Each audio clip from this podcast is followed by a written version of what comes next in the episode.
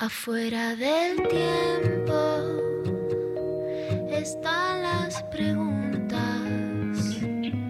las luces y sombras que no tienen fin.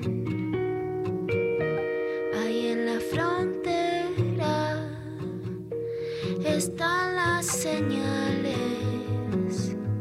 besando los bordes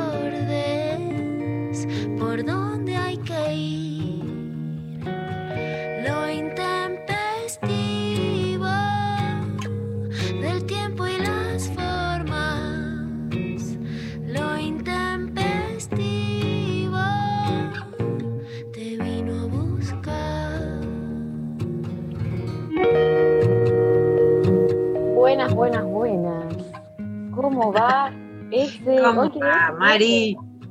Jueves, ¿no? Hoy, Lula. Jueves. Mira, llegó el jueves. Qué semana. Eh, siento que es jueves hace siete días. No sé por qué. Una semana larga. ¿Cómo va? Agitadísima, agitadísima en la semana. Tremendo. ¿Todo bien?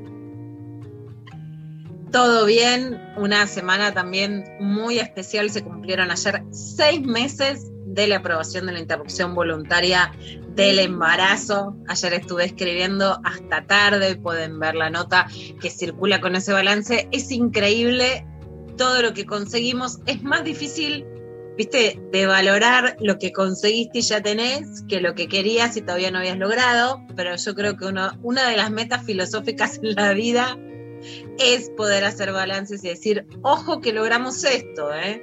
Ojo, tenemos Claro. aborto legal. Qué bueno. No sabía que ayer se había cumplido. Qué lindo, ¿no? Qué rápido igual, ¿no? También como que siento que abrimos, cerramos los ojos y de repente metimos seis meses. Eh, estoy con el micrófono lejos, a ver ahí. Eh, metimos como seis meses. Uy, estoy haciendo un quilombo hoy, les pido disculpas. Eh, pero está- estoy bien, ¿eh? No se preocupen, es simplemente una cuestión de, de- no sé. Me desperté con el otro pie, ¿viste esa, esa frase, Lula? Me desperté con el pie izquierdo. ¿Cuál es el pie derecho, el pie izquierdo? ¿Cuál es el que no? Nunca entendí por qué demonizamos tanto al izquierdo tampoco, porque ¿qué, Eh. cuál- qué pasa ahí? eh? ¿Por Eh. qué el izquierdo está mal? Empecé con el izquierdo y con el derecho. El izquierdo es la Sputnik y el derecho es la Pfizer. Claro, yo quiero empezar con el izquierdo, escúchame una cosa. Eh, bueno, hoy tenemos un programa hermoso, como siempre. Vamos a estar acá a full. Le saludamos a Daniela, que está ahí en, en el estudio. Grande eh, Dani. hoy. Aguante Dani, que está haciendo la coordinación. grosa, grosa total. Este, y bueno, va a estar Luciano Lutero con nosotras más tarde también. Eh, va a estar acá el, el varón entre las mujeres hablándonos de cosas que nos interesan muchísimo, como todo lo que es el amor y eh, cosas que, y junto a cosas que no nos interesan tanto, o sea, que no nos ponen tan bien como la pandemia, pero bueno, vamos a, entiendo que el tema de hoy es amor y, y- y pandemia y pospandemia y la Amor y pospandemia. Exacto, Mari. Y vamos a hacer la, la, la consigna también sobre eso, ¿no? ¿Qué esperamos del amor post pandemia? Yo vengo escribiendo mucho porque todos tuvimos nuestro momento de ilusión de vamos a salir mejores, de esta pandemia Sí. salimos mejores. Tenemos también nuestro momento, Janina La Torre, de esta no salimos, no volvemos, no nos vamos. No, todo No, es bueno, pero no, no, no, o sea, no nos emparentemos con, con- en ese sentido. No, por eso. o sea, distintas, Luciana, te pido Tenemos también, ¿no? Cuando viene la luz al final del túnel, te viene la delta, ¿no? Y algo de que así, de, como, di- como dijo The Lancet sobre los países más ricos del mundo, bueno, esto era peor, los ricos se comportaron peor que en la peor de las pesadillas, es lo que decís, che, está buenísima esta oportunidad para hacer lazos más amorosos, y vos decís, uh, pero esto se puso todavía peor, ¿no? Cuando pensábamos que no se podía poner peor, acá estamos. se puso. Pero yo sigo siendo optimista, escribí mucho, hay muchas notas sobre el amor en la pandemia que pueden buscar y encontrar si googlean en, en Infobae que escribí, y escribí muchísimo en Sexteame. Yo creo, realmente soy una convencida de que la pandemia debería cambiar los códigos amorosos. La pandemia lo debería cambiar porque no es una pandemia que pase, porque es una pandemia que muestra que hay un sistema que no solo es político y económico, sino que es ecológico, ambiental, es un sistema mundial de una realidad que estamos viviendo, que es el apocalipsis, que es cambiar o morir, que es un sistema desbastado que no da para más. Es esto, está estallado. No es nos quedamos un par de tiempo encerrados y es la culpa del gobierno o no, pero no lo digo solo por lo que el gobierno gestiona bien o gestiona mal, que hay que decir todo lo que está bien o lo que está mal sino en el sentido de que no es, viste, el otro día pasaba en Paternal, Sofi, que vive por ahí, por un restaurante que está cerrado, y no, no me dejó abrir Alberto. Y yo decía, pero papu, ¿no te viste como la idea de todo tiene la culpa de los padres? Más allá de si te parecen bien o no las medidas del gobierno nacional, las del gobierno de la ciudad, y eso es todo su derecho. La idea de echarle la culpa a un gobierno es no entender la situación mundial de lo que está pasando. Bueno, yo creo que frente a este escenario, está claro que los códigos amorosos conservadores, papá, mamá, casamiento si quiero, libreta roja, vida más aburrida, rutinaria, burocrática, un amor más burocrático, te pueden ocupar pero sobrevive. También está yo, porque ese amor burocrático no es lo mismo la exigencia que tiene, no es lo mismo el amor home office, escuela y todo, no es lo mismo estar encerrada en ese amor burocrático que no puede salir, que, bueno, es un ratito de amor burocrático. Claro. Entonces, ese amor burocrático también estalló, porque eso, esos lazos tan convencionales, tan burocráticos, también Yo conozco muchas mujeres casadas que están muy asfixiadas dentro de, de esas burbujas tan convencionales. Pero por el otro lado, claramente también la idea de voy, vengo, me la arreglas, me lo arreglo, me la arregla, me lo arreglo sola, sola, no necesito a nadie, te llamo, te descarto. Bueno, está estallado con la propia idea de hay un PCR, no hay un PCR que hablamos, eh, de estás contagiado, no, puedo contagiar a mi mamá. Viste, quedarte mal y no poder juntarte después con tus amigas a hablar. Hay algo de ese código de, sexo carilina, de descartar a las personas, de que nadie te importe, que no va con esta época. ¿Viste? Cuando decís es como si salís en musculosa en pleno invierno y no va. No va, la vas a pasar mal, básicamente. ¿Cómo? la vas a pasar mal, digamos, con el, ¿no? Tipo, te vas a cagar de frío si salís en musculosa. Te vas a cagar de frío, yo creo que es la mejor definición, ¿no?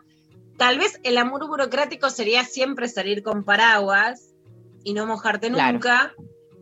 Y el amor descartable es salir con musculosa en pleno invierno y te, y te vas a sacar de frío, que creo que es lo que está pasando. Estamos como muchas. de frío. Cagadas de frío. Y, mirá, hace frío, ¿por qué no nos damos un abrazo, no? Entonces, un poco esta es mi definición. Yo creo que de la pandemia se tendría que salir con lazos amorosos mejores, con más apuesta al lazo amoroso. Esa es mi propuesta. Yo tengo mi plataforma electoral. Y es que volvamos a la amor. yo no soy neutra y digo, no, no sé. Sé que haciendo promesas de campaña. Estás haciendo promesas de campaña, Luciana, que yo hoy voy a hacer tu oposición. y, promesas son, yo tengo mi plataforma. ¿entendés? No, no aspiro un cargo. ok, ok, está bien. Pero, ah, eh, bueno, ah, pero digamos, yo creo que hay que promover que hay que realmente generar un cambio porque si no, no se banca. Para poder vivir 24 horas sin convivencia, las relaciones que ya están, la convivencia, los matrimonios, tienen que tener un poquito de onda, un poquito de equidad, un poquito de igualdad, un poquito de pimienta, porque si no es una embole y nos está moviendo la cara todo el día. Y para para los que están solos, solos, bueno, la histeria, el gosteo, el fantasmeo ya fue. Date un abracito, ponele onda, ponele un poquito de sopita, porque si no, no da a estar solo en este, en este quilombete. Esa es mi propuesta y yo creo que deberíamos salir mejores. ¿Qué esperan ustedes del amor post pandemia? Bueno, eh, les estamos preguntando justamente eso para la consigna de hoy. ¿Qué esperan del eh, amor de post pandemia, después de la pandemia? Y eh, volvieron los sorteos, claro que sí. Hay premios, sí. Y obvio que tienen que volver de la forma más populista posible. vamos a estar. vuelven los sorteos y mira cómo vuelven, no es casualidad. Estamos sorteando con motivo del aniversario número 47, no sé cómo se dice, 47 hago. Es algo que debería haber aprendido en el colegio, ¿se dice así? 40, Ponele 47. Yo creo que es 40. No, debe ser no sé cómo se dice esos números, los números cuando ya pasan. Porque eh, 20 es vigésimo. cuarto, claro, cuarto hasta es. vigésimo llego, hasta vigésimo llego después. Treintésimo. Cuarentésimo. Bueno, nadie. Sieteavo. Sí. Número 47. Casi medio siglo. Casi, casi medio, medio siglo. siglo, de la muerte de Juan Domingo Perón, la editorial Punto de Encuentro hoy nos regala dos libros, les regala dos libros de la colección Cabecita Negra para que, bueno, estemos sorteando entre los oyentes. Los ganadores tienen que pasar a buscar su libro por la librería que queda en Avenida de Mayo a 1110 y pueden elegir qué libro de la colección se quieren llevar. Es una colección tremenda, larguísima, hermosa, eh, muy, muy bella. Eh, los títulos de la colección son, entre otros, Conducción Política, eh, América Latina ahora o nunca, eh, Comunidad Organizada, Las Fuerzas del Derecho de las Bestias, bueno, eh, La Hora de los Pueblos, Revolución Justicialista, eh, hay un montón, pueden también chusmear, googleen, fíjense, y están participando entonces por alguno de todos estos libros, entre otros, respondiéndonos la consigna, ¿qué esperan del amor después de la pandemia? Yo siento que este es un programa que me va a angustiar un poco, porque yo no estoy nada eh, optimista. Optimista. Pero ¿qué esperás? Soltate un poco, Mari. Decí que Pero no esperás. es lo mismo que espero a qué, des- a qué eh, como, cuál sería ¿Qué mi ideal o cuál o, qué o lo realista, viste que hay una Bueno, diferencia. hagamos perro chiquito, perro grande. Poneme qué esperás, perro grande, y después decís con qué, ¿qué te crees que gustaría? vas a dar en la pera, perro chiquito. A mí me gustaría que pase todo lo que dice Luciana Pecker, eh, obviamente, es como una, una gran Pero eh, chongo, ilusión. chonga, chongues, ¿cómo te gustarían? ¿Qué te gustaría? Como, ¿Qué es lo que No, no, deseas? me gustaría que, que- que- siento que está todo muy difícil, siento, eh, eh, o sea, la versión más realista es que siento que va a quedar todo peor de lo que venía antes, o sea, que si, an- si antes nos veníamos quejando y diciendo, eh, revisemos el sexo carilina y no sé qué, ahora va a ser todo mil veces peor, o así lo estoy sintiendo. Me gustaría que no, que vuelva algo que, que- o que se incentive algo más desde de- de lo amoroso, pero desde esa amorosidad que siempre hablamos, no romántica, sino como del, del cuidado o de como que siento que es un contexto donde deberíamos saber o estaría bueno que explotemos más, o por lo menos yo así lo siento, ¿no? Como la cosa más del cuidado por el otro y de que me junto con alguien y entonces hay como un extra de cuidado ahí o de, o de contención, pero no contención como necesito que me vayan a contener, sino de un otro que te- con, con quien te sientas, ¿no? Como algo del respeto, de bueno, me estoy, de que se preocupen por vos. No al extremo, o sea, lo básico, ¿no? Que parece una locura pedir lo básico, como un otro que te preste atención y se fije si está todo bien, de la misma manera que yo lo hago con el, con el otro también. No la, no la veo, no veo que esté, a mí no me está pasando. No Eso no solo porque no me está pasando nada en esta pandemia, porque no estoy conociendo a nadie y no entiendo cómo hacer ya a esta altura, es, es como inviable. Pero, más allá de mi situación particular, me gustaría como que se refuerce algo de ese lazo más eh, del, de- del Lo personal cuidado. es político, Mari, ¿eh? Y te lo digo de verdad. Cuando decís más allá de mi situación personal, bueno, hubo algo que situaciones no previsibles, a una edad en donde vos conoces gente, por las redes, por, en persona, etcétera, donde es una edad además especialmente de coqueteo, que no pase nada, es un signo de que la pandemia nos pone en retroceso. Sí. Me queda una pizca de optimismo de que cuando nos volvamos a ver, algo va a funcionar y que ya va a haber algo intolerable en la chotada. Pero bueno, entiendo que el optimismo a veces se diluye con la realidad, pero también entiendo que, que, que apostemos a eso, que arenguemos mucho. Yo creo que la palabra puede mejorar las cosas. Bueno, apostemos, apostemos a eso. Eh, vamos viendo que entonces nos responden. Mándenos sus mensajes al 11 39 39 88 88. ¿Qué esperan del amor post pandemia? Nos pueden mandar audios, ya lo saben, arroba el intempestivo en nuestras redes sociales. Y si quieren eh, mandarnos otro tipo de mensajes como, ay Lula, María, qué, qué lindo, qué, lindas que son, qué buenas que son, cómo me gusta que escucharlas o cosas así, de la índole más eh, tierna, amorosa, unos mimitos, ¿no? Lula, a ver, Pero manden también. Ustedes ya saben, las mimosas. Somos las mimosas. mimosas. somos Queremos sus mensajes que nos digan que somos Cosas lindas. bueno, ¿Qué quieres del amor? Que me digas cosas lindas. No decime sé. cosas lindas, no sé, no me importa si después me Mm. enamoro o no me enamoro, pero decime algo lindo, no importa después si me quedo a dormir o no me quedo a dormir, ¿qué me importa? En el momento quiero algo lindo, ¿viste? Como sentirme deseada y compartir, porque si no parece que, ah, no, si te digo algo lindo, te doy un abrazo porque ya nos vamos a casar. Bueno, no.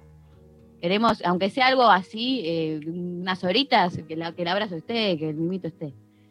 Abrázame que no me confundo, como dice la compañera Bimbo acá. Dani fue una de las productoras de Bimbo, así que lo sabe. Abrácenos. Saludos también por acá a Sofi Cornel, a Lali Rombolá y a Pablo González, también a todo nuestro equipo de producción. Bueno, muy bien, vamos a escuchar la primera canción. Eh, Dani, vamos con Virus. NASA, un beso también que está ahí en la operación técnica. Eh, pronta entrega para arrancar este jueves de lo intempestivo. Recordando tu expresión, vuelvo a desear esas noches de calor, llenas de ansiedad, sufocar.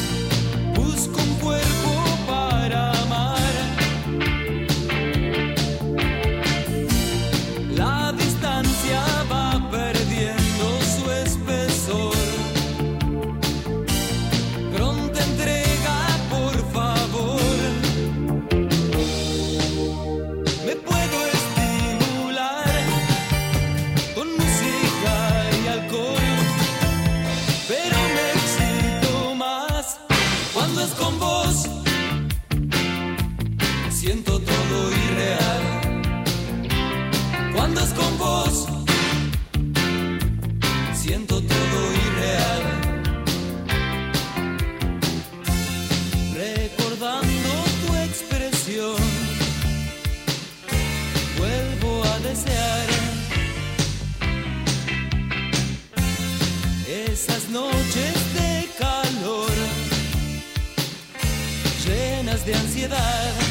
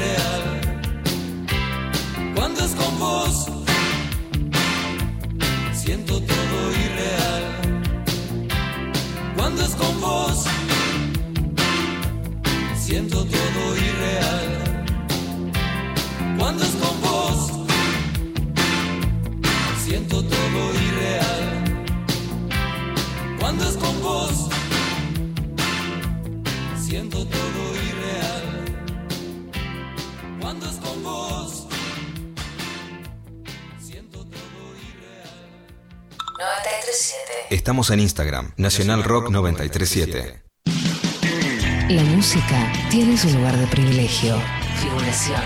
Bienvenidos sean todos los géneros. Figuración. Vamos a Yaman Herrera y el mini álbum Isla, editado en 2020, del cual elegimos el tema El Día de tu Misterio. Figuración. Sábados de 12 a 14. Con Alfredo Rosso y Albina Cabrera. Así es, la edición eh, número 39 de las icónicas y ya históricas sesiones de Visa Rap tuvieron como colaboración a Figuración rap- por 937. Nacional Rock. Hace la tuya. Desafiar. Escuchar. Nunca nos conformamos. 937. Nacional Rock. La mesa está servida. Hola, ¿qué tal? Divertirse a la tarde está asegurado. Hola. ¿Qué tal? Lunes a viernes de 13 a 16. Calu Bonfante, Diego Ripoll, Nati Carulias. ¿Qué tal? Hola, ¿qué tal? Hola. ¿Qué tal? Hola. Por 937. Nacional Rock. Hace la tuya.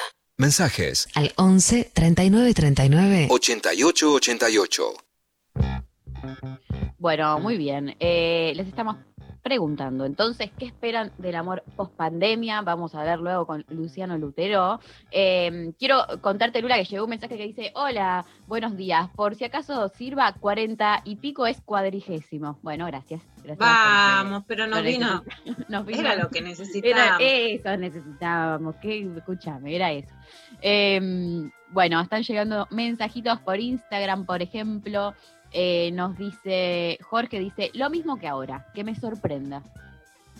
Bueno, sí. Eh, mm, ¿qué pensamos? No sé ni ya ni qué quiero, ni qué pienso, ni qué siento, así que a esta Yo altura... creo que es una aspiración, a ver, viste, Gabriel Rolón cuando lo entrevistó, cuando lo entrevistó Dari, estuvimos acá todas, pero bueno, eh, también tenía mucha, como mucha idea de que la sorpresa era lo bueno en el amor. Yo creo que es una aspiración que contrasta con la idea del amor burocrático, ¿no? Que me Claro. sorprende es que se salga de lo esperable. Lo que es muy difícil, y yo también hablo y escribo mucho de esto, es que algo te sorprenda en época de algoritmos. En el, y yo creo que la gente, de hecho, se aburrió mucho de las personas, porque Sí. las personas son predecibles. En una época en donde la tecnología nos predice todo. Si a vos te interesa ver una noticia sobre las vacunas, te aparecen todas noticias sobre vacunas. Si estás buscando una estufa, te aparecen todas estufas. El otro día hablamos acá de sanguchitos de amiga y Google Sí. te escucha, que es lo que más... Los otros algoritmos los entiendo. Que me escuchen me saca de quicio, me parece que está este uso del otro lado, ¿viste? No me gusta así. que me escuche. Te aparecen sanguchitos de miga. Y si vos conoces a alguien en las redes sociales que te parece que vota tal o que estudió tal carrera, ya adivinás toda una cantidad de cosas de la otra persona. Entonces, claro, las personas nos volvimos predecibles y eso genera cierto aburrimiento. Bueno, pero por eso, eh, más justamente como que te sorprenda, a mí, o sea, coincido en el sentido de que si, si todo eh, más o menos ya eh, lo sabemos qué esperar o no sé qué, algo que te sorprende te saca de, de la lógica del algoritmo. Por eso, yo creo que algo que te sorprenda te saca de la lógica del algoritmo, pero que también la pretensión de sorpresa es como la pretensión de que algo no sea predecible y qué es lo que no es predecible cuando Claro, más o menos nos claro. conocemos. Yo no quiero que las personas seamos predecibles, pero también creo que saltear la lógica del algoritmo es no pedir necesario, viste, es como pedir, bueno, ¿qué, lo, ¿qué más va a tener un hotel? Viste, cuando vos miras todos los hoteles y vos decís, ¿qué querés? ¿Qué más querés? ¿Viste? ¿Qué más Entonces, querés? Hay algo de que yo creo que hay que salirse del algoritmo más que pedir sorpresa. Esa sería mi definición. ¿viste? Bien. Entender que hay cosas que están buenas, que te gustan, y si vos las vivís, es como que también un hotel no está bueno si vos lo comparás o te aburres si ves 100 hoteles más. Si vos ves Claro. la singularidad de una persona, te sorprende. El tema es no compararla con todo lo demás y que entonces te aburra porque te parece que ya todo era predecible. Porque calculás a las personas como si fueran hoteles o estufas. Clarísimo. Em, nos llegan un montón de mensajitos eh, por WhatsApp. Em, Hola chicas, escuchando a Mari hablar sobre su impas pandémico de coqueteo me identifico. Siento que me está siento que me está marchitando bastante y teniendo flamantes 40 años con todo lo que eso me genera a nivel exigencia social de estar buena y cogible cuando los cambios se empiezan a ser evidentes. Las abrazo, Mariana.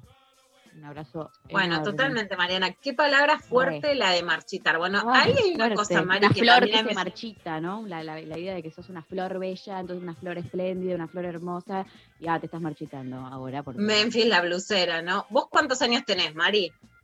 23. 23. Bueno, hay una cosa que a mí me sorprende mucho. Tengo 47. No podemos vivir la misma realidad mujeres de 20 o 30 años de diferencia. Cuando vivimos la misma, no la vivimos porque después la verdad es que el mercado amoroso y sexual, y esto también ya está escrito, es más cruento con las mujeres más grandes, eso está claro. Y las presiones estéticas, etcétera, también. Y vos podés decir, sapo de las presiones estéticas, pero bueno, quiero curtir, tener a alguien, entonces te vienen, te vuelven por ese lado. Pero si estamos viviendo situaciones que son parecidas, aunque después puedan tener sus diferencias, es que hay una conducta sistemática de los varones del otro lado. Mm. Aunque por supuesto, damos por supuesto, por sentado que no todas somos heterosexuales y queremos relaciones con varones, eso de más está decirlo. Pero me parece que claramente pasa algo con los varones y que esa palabra, me marchito, es una palabra muy clara, porque hay algo que no es que una tiene una dependencia con los varones, pero hay algo de que cuando cae el coqueteo, cae la sexualidad, cae la posibilidad de encuentro, hay algo de que una a las hojitas se le van bajando, viste que de, Sí, obvio. decir, "Dame- tirame un poquito de agüita, Sí. Pas- que venga Algo que me levante un poquito. Sí, la claro. ayer que decía que le hablaba a las plantas, venía a hablarme al oído, soy una plantita, soy un potu, venía a hablarme, ¿no? Y yo creo que es realmente una sensación de mucha soledad por la pandemia. Venimos del Michú, venimos del Ni Una Menos, venimos de la Marea Verde, veníamos muy arriba, eh, ¿no? Con un choque muy fuerte a, los- a los modos de coqueteo. El encierro nos deja más solas de nuestra propia potencia y a los varones en una época de una vengancita. Ah, sí, ¿lo querés? Bueno, Claro. dale. Entonces, ¿sabes qué? No nos marchitemos, banquémosla. Y algo que para mí es fundamental, Mari, que es que los varones puedan entender que no es que las mujeres demandan algo que ellos no quieren o que les va a hacer mal. Que no es darle o no darle a las otras lo que ellas quieren. Los varones se la bancan más que darse como guardaditos, ni bien ni mal. Claro. Nosotras nos encendemos más y nos marchitamos más. Yo tengo esa definición. Yo creo que somos más intensas y que vamos más para arriba, más para abajo. Y los varones van un poquito más, son más estables. Esa es mi, mi posición, me siento así, no soy estable, intensa arriba, intensa abajo. Sí, sí. Pero lo que se están perdiendo no es solo lo que pueden compartir con las otras, sino encenderse y no marchitarse ellos. Porque esta potencia femenina, fe- femenina en muchos sentidos, de todas las posibilidades de las feminidades, de las trans, no binarias, etcétera, pero de, de lo que viene revelándose a los mandatos, los va a encender a ellos. Que no sean giles y no se la pierdan. No sean giles. Pará, hay un mensaje que lo quiero leer yo, que no, No, quiero que lo lea María. Que no quiero que lo lea María porque sé que no lo iba a leer. Entonces yo lo quiero Yo leer. ya estoy evitando un montón de mensajes porque me, me avergüencé. A ver, dale, Sofi, banca, la perdón, perdón, pero tengo te que intervenir. Eh, son hermosos los programas María-Luciana. Debería ser algo fijo. Las quiero. Y, y María, te piropeo para que sepas que seguramente no soy el único matado de tanta hermosura que carga, señora. Nada, eso, amor. No, perdón. Pero yo no puedo no leer ese mensaje. Bueno, gracias al oyente. Eh, estoy, eh, gra- o sea, Muy dulce, muy dulce el mensaje. no sé ni cómo reaccionar a esta altura, un piropo. Ahora, claro, ¿qué se hace frente a un, a un piropo consentido? ¿Viste? Para, ¿cómo era? Bien puesto, ¿Cómo bien era? puesto el mensaje, muy bien puesto. Gracias. Sí, eh, aparecieron ahí unos, unos piropos que la verdad me, están, me, me la están subiendo un montón. Les agradezco. Vamos, vamos, que las flores salen. Dejamos el marchiteo y hacemos nuestra primavera en invierno. Olvídate. Aparte porque este, este tipo de mensajes son re lindos. Hay otro tipo de mensajes que no, que hay piropos que sí, piropos que no, ya lo sabemos. No, pero ya lo me, me- sabés. me llegan a, a- El otro día como me llegó a Instagram uno terrible que era... O sea, pero no terrible de, de, de guaso, sino terrible de... Como que me dijo, me- eh, un chabón que me decía, me gustaría... Muchos que llegan como, me gustaría ser tu, tu, tu, tu pareja, tu novio, para poder charlar con tu viejo en un asado. Y al final me ponía, igual sos linda también. Y yo le decía como, ah, listo, como me encanta, o sea, como que empiezan, como, viste, qué, ay, qué bueno que me aclaró que igual soy linda, porque si no... eh, eh, Pero es lo peor que te puede decir cualquier ser humano, es una cosa espantosa Sí, eso. Pero que, yo no entiendo en qué momento piensan que, que ese tipo de mensaje a mí me puede como encender, como, ay, dale, o sea, gracias. Bueno, ahora, se lo vamos a plantear al columnista del día a ver qué piensa. No, chicos, o sea, sí, además patriarcado básico, digo, está mal, pero patriarcado básico, o sea, ¿no te parece que yo soy interesante por mi papá, cualquiera sea mi papá? No, no. Eso es lo que no, hacen mucho los hombres. Terrible, terrible. Yo bueno, soy huérfana, por eso me fue mal. eh, bueno, les- eh, hay, hay- Dani, tenemos un audio, ¿no? Para escuchar, a ver. Para el amor post pandemia, así en secreto, en medio del laburo, les cuento. Tengo ganas de concretar porque ahora en pandemia está difícil alguna situación con un chico que tengo ganas. Con cualquiera, eh, no me importa. Amo, amo. Ay, Dios, Ay, que sí. salgamos a reventar las paredes, que tiemblen las paredes de los garches post Lo dijo pandemia. así como en secreto, Como muy dijo, viste, sexy. como muy sexy, como estoy en, secreto mientras trabajo, quiero... Ay, esa voz así de susurrante, ahí está, ya me los estoy A ver, algún, algún postulante. Para mí tenemos que hacer un, un Tinder medio intempestivo, ¿no? Y que, que, Totalmente. que sepa, que no sé cómo, hay que, hay que pensar, la gestión Sophie Cornell de lo... Pero hay mu- muchas ganas de coger en este programa, me parece, de los oyentes también. Y em, podría pasar. Hay que unirlo, Sofi, con el Tinder que ya está de las clases de filosofía de dar y de construir el amor y hay que hacer un- una gran Un gran bolsa, una gran bolsa, viste como la bolsa de trabajo, una gran bolsa de garch. Sí, Estaría sí, bueno. sí, sí. Estaría bueno. Hay que, como un- Sí, como una comunidad, no sé, un grupo cerrado de Facebook, algo le tenemos que buscar la vuelta. con todos con PCR negativo, por favor. eh. Claro, la Condición. condición puede ser esa la condición, la condición Condición adjuntar el para- PCR negativo Un montón. para entrar al grupo. Eh, por WhatsApp llega, hola Itempes, buen día. ¿Qué espero del amor luego de este quilombazo? Que inunde especialmente a todas aquellas personas que sienten un odio exacerbado, rancio, podrido y nefasto sobre el otro, sobre el diferente. Postdata. Les cuento que recién vengo de aplicarme la primera dosis de la vacuna. No lloro, lluevo y avales. Les amo y abrazo fuerte. ¡Vamos! Ay, qué lindo. Qué bueno. Bueno, un abrazo enorme. Felicidades. Vamos, vacunada, que te sientas bien. Ay, sí, total, total. Eh, ¿Escuchamos otro audio? A ver. Hola chicas, hace tiempo que me escribo con una persona de otra provincia y la verdad que cuando pase todo esto me encantaría encontrarme y bueno, concretar todas las cosas que nos decimos por, por chat y sobre todo que la otra persona se pueda abrir conmigo y mi deseo es que nos pasen cosas muy copadas, vivir algo lindo y eso, nada más demasiado choto todo este tiempo y, y ahí muy difícil remarla con mensajes. Eh, les mando un beso, las quiero a las dos. Ayer ha sido igual de emocionante para todos escuchar a Margarita. Las quiero, Adri. Ah, Ahí está, Ay, qué Dios. lindo.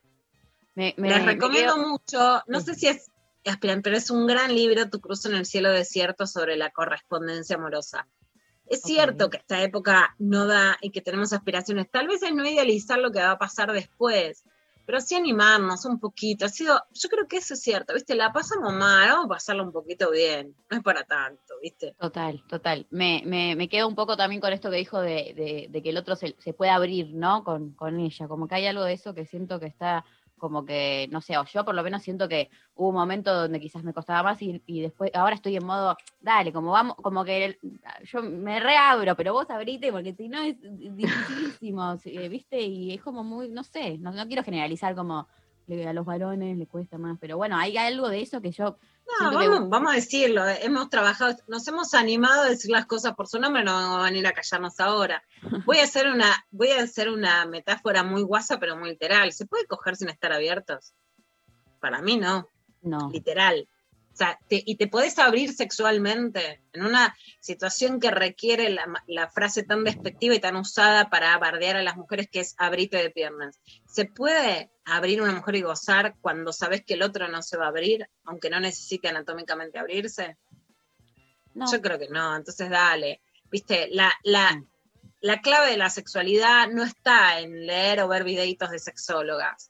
Está en poder conectar con algo que vos no te estés poniendo un escudo antes de poder abrirte para llegar a gozar. Clarísimo.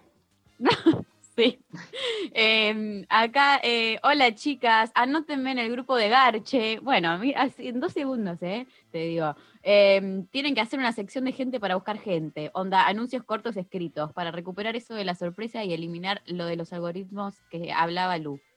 Re, me divierte. Me gusta. Bueno, una sección nueva se está creando acá, ¿eh? Me gusta lo de la sección en vivo. Kinder sorpresa. Y yo en eso, lo que pasa es que no quiero. Yo creo un poco, viste, que está el Kinder sorpresa y el chocolate. Bueno, yo sería que busquemos más que el chocolate sea rico a que traiga sorpresa. Porque hoy la exigencia de sorpresa es como que, ¿y qué quieres que haga? O sea, no, no quiero que nos adivinemos con el algoritmo, pero es como que creo que es una exigencia más de los algoritmos, que es que te, o sea, el algoritmo te dice todo y después quiere que te saltes del algoritmo. Entonces estamos buscando más. Viste que el Kinder sorpresa es un quilombo después armarlo, yo no sé si ustedes tienen esa precisión. Te sale mucho más caro y después no te arma el juguetito. Es Es, un quilombo armar el mapa, el mapa del juguetito, no, qué quilombo. Yo creo que está pasando eso con el amor. Ya era más fácil, comamos un chocolate que esté rico y no nos enquilombemos en armar el juguetito. Bueno, no tanta sorpresa y más chocolate. Bueno, quiero un chocolate rico. Eh, acá nos llega por WhatsApp. eh, encontré una alta compañera en pandemia. Ella era la histórica mejor amiga de mi mejor amiga. Solo faltó con una vez que nos juntemos les tres a tomar un vino y comenzó la conexión. Saludos. ¡Vamos! ¡Vamos! ¡Vamos! ¡Vamos! Sí, sí, sí, sí. Ya es mi de- candidato, Sofi, te estoy hablando, no es mi candidato al comodín. Ya, Ah, eso bueno, quiero. bueno, bueno. Amor, noticias positivas, así se hace. Buenos ejemplos. Pero este no sería amor post pandemia, sería amor pandémico. Bueno, pero eso Bueno, sí está bien, está bien, está bien. está. No nos pongamos exquisitos tampoco. La consigna, bueno, tiene flexibilidad. Escúchame. Eh, ¿Escuchamos un audio más? Hola, buenos días. La visión que tengo es parecida a la de María, bastante apo- apo- apocalíptica, y a lo que agrego unos buenos grupos de música como Radiohead, Dead Can Dance, Bauhaus y The Cure en sus peores momentos. Saludos. Ah, bueno, lo que te dice, si estás deprimida, deprimite, pero con buena música. Claro. Es que sí. ¿Cuánta gente soltera que hay, eh? Papá. Sofi descubriendo. Sofi descubriendo por qué Darío y Luciana hablan tanto de el amor. Ah, tiene el mejor novio del mundo y es como, sí, ustedes hablan de eso, ¿qué era lo que pasaba? Cuesta encontrar un gato. Claro. Como le digo a Uma descubriendo el patriarcado, es Sofi descubriendo que el amor es un quilombo. Sí, yo estoy medio en una burbuja, suelo estar en una burbuja con ese tema. Igual creo eh, que así como tal vez quienes hoy no están en pareja en pandemia y están necesitando esto que hablas vos, Luciana, de la reconexión, el abrazo, estar en cuatro paredes, volver a mirarse, etcétera, también hay algo de por ahí, los que vivimos toda esta situación en pandemia, aunque te lleves súper bien y esté todo bien, como algo de, bueno, post pandemia, tal vez salir de las cuatro paredes y un poco recuperar ese aire que estaba antes y que hoy se volvió, bueno, un apelmazamiento hacia, la- hacia el interior de- del hogar, digamos. Completamente. Mira, una vez entrevisté en para ti a una de las escritoras que son bestseller e icónicas en el mundo de los consejos de pareja, que se llama Esther Perel, es una norteamericana que es un ícono, es como una de las grosas bestseller de consejos de parejas, y me pareció inteligentísima. Y una de las cosas que dice es que el momento en que más le gusta a una persona su pareja es cuando está lejos de su pareja y la ve haciendo algo. O sea, para estar más enganchado que nunca, la necesitas tenerla lejos. Y después a la gente le copa admirarse. Admirarse puede ser ver levantando un mueble. A lo mejor a mí, sé yo, a mí a veces me gusta cuando un tipo te, viste, te levanta este, Sí, una sí, sí, sí. silla. Cuando eh, estás jugando algo- al fútbol. No digo que cos- grandes cosas, pero para amar se necesita un poco de distancia que en la pandemia se pierde. Eso es, recuperar un poco la, la mirada con un poquito de distancia, ¿viste? Que por ahí te vas un fin de algún lado, salís con tus amigas, no sé, o, o lo ves haciendo algo tal cual, pero cuando estás como, bueno, sobre todo también los que vivimos en capital, que son espacios reducidos, ¿viste? Departamentos, como que, bueno, todo se va como convirtiendo en algo cada vez más micro. Entonces, bueno, también digo como para no ultra romantizar a los que estamos en pareja, porque también No. tenés como tus, tus, qué sé yo, este, nada, No, también completamente. Yo realmente, así como escucho mucha queja de mujeres y mucho sufrimiento por no tener pareja, a las, per- a las personas y especialmente a las mujeres que están en pareja, las escucho más asfixiadas que nunca. O sea, Claro. para nada idealizo la situación de la pareja. Y los que deben tener, las familias con hijos, supongo que debe ser también como otra situación Bueno, aparte, ¿no? directamente No, estallando no.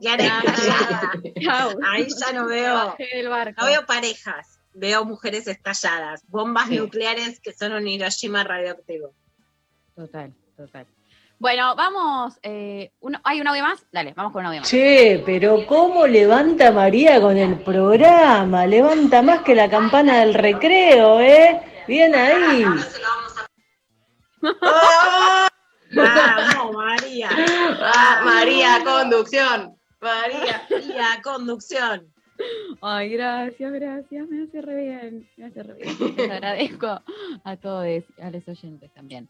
Em, bueno, ¿quién te dice? ¿Quién te dice? Vamos a ver qué, qué sale del programa de hoy. Vamos, Eh, tengo fe, tengo fe. Por favor. Eh, yo me hago igual la canchera y después me como los, me como los mocos. Em, Así somos. Es Así parte del asunto. Vamos a escuchar un tema que volvemos después con la clava de noticias para informarnos en el día de hoy. Eh, los Rolling Stones, haciendo un tema que me encanta, Jumping Jack Flash, y volvemos con más lo intempestivo.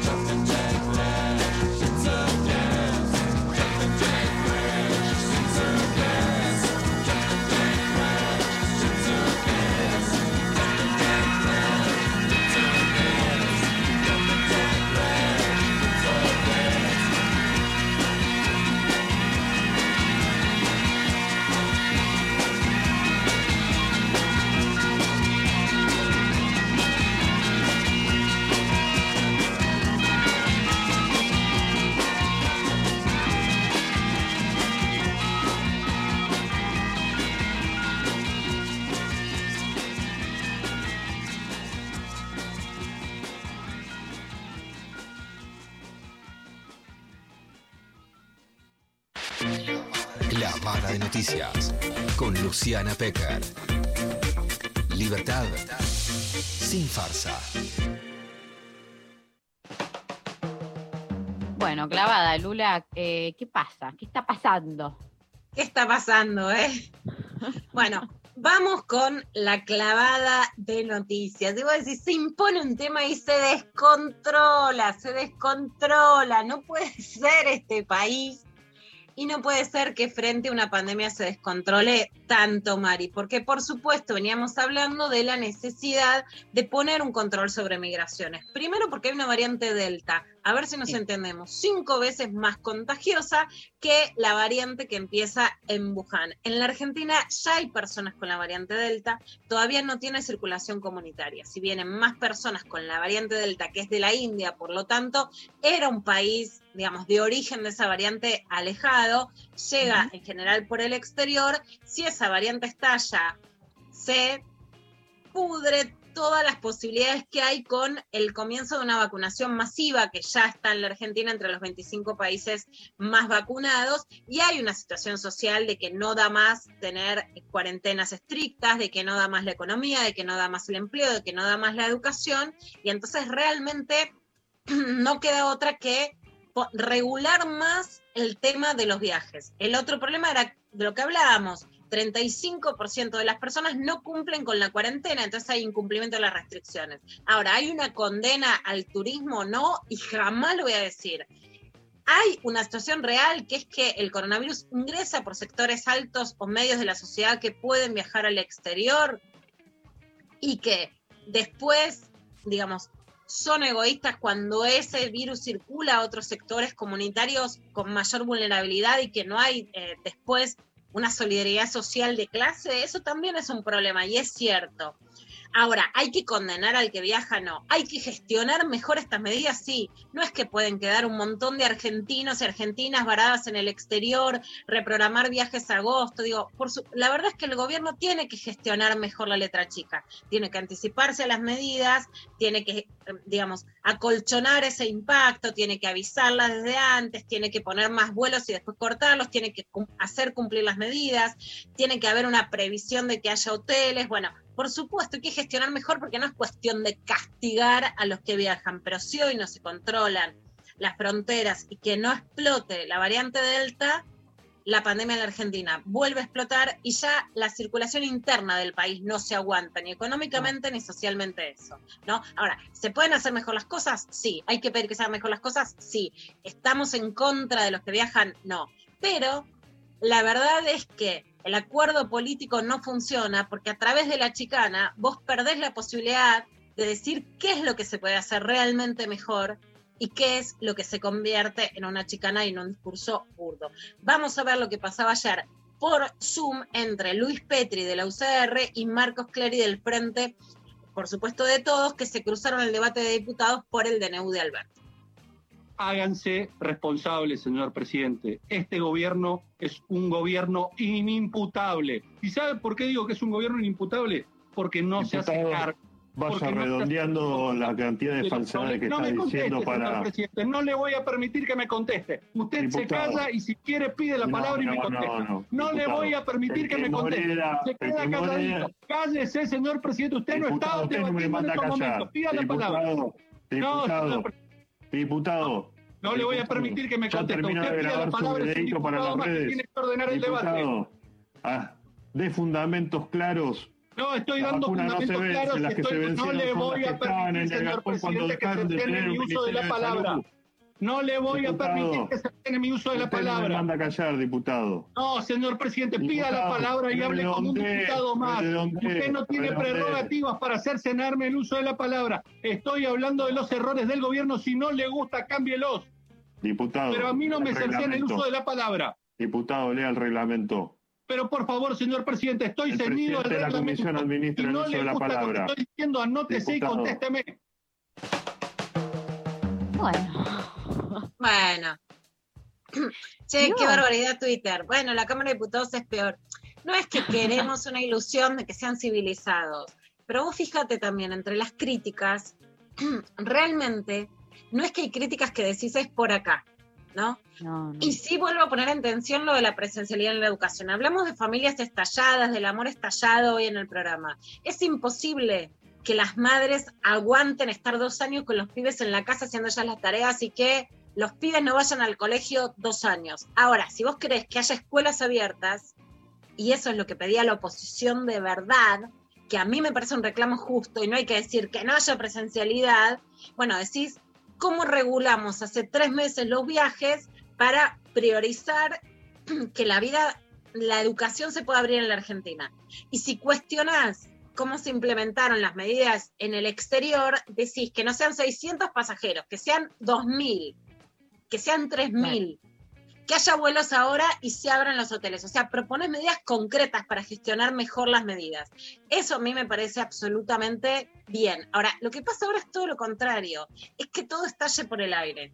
Y realmente, vuelvo a decir, Mari, lo que estamos diciendo estos días, a mí me desilusiona el periodismo y la clase política.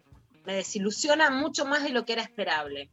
Porque en una pandemia vos no podés decir que las escuelas abran cuando estalla la pandemia. Pero para pedir que las escuelas abran, que ya no da para que sigan cerradas, tenés que pedir que algo no abra.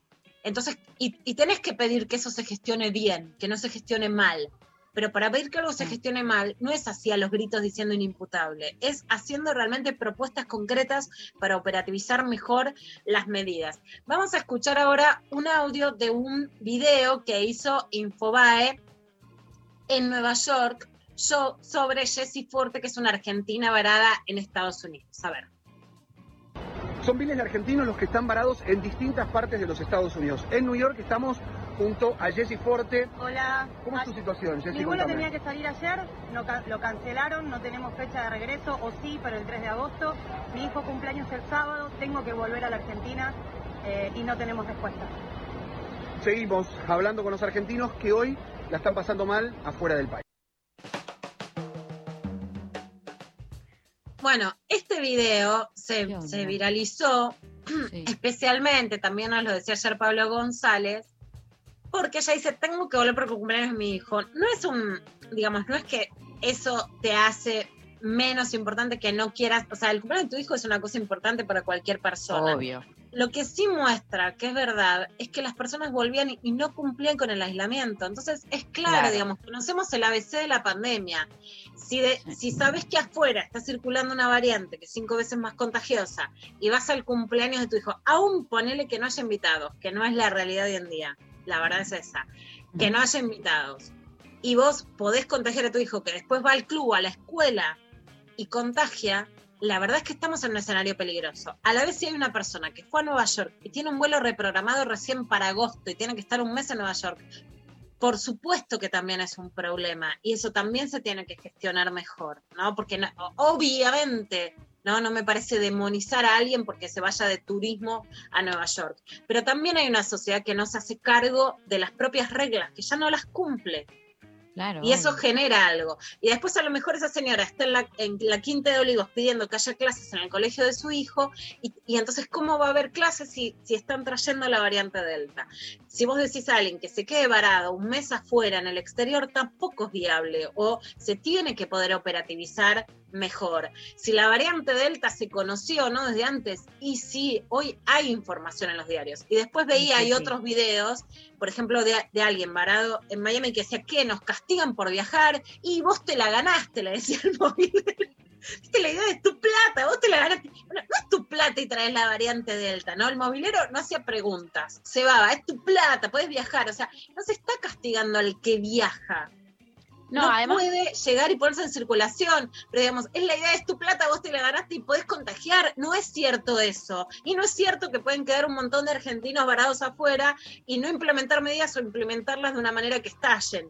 Pero cómo se canalizan implementar medidas mejores en un país que lo único que está buscando del periodismo y de la oposición es que todo estalle.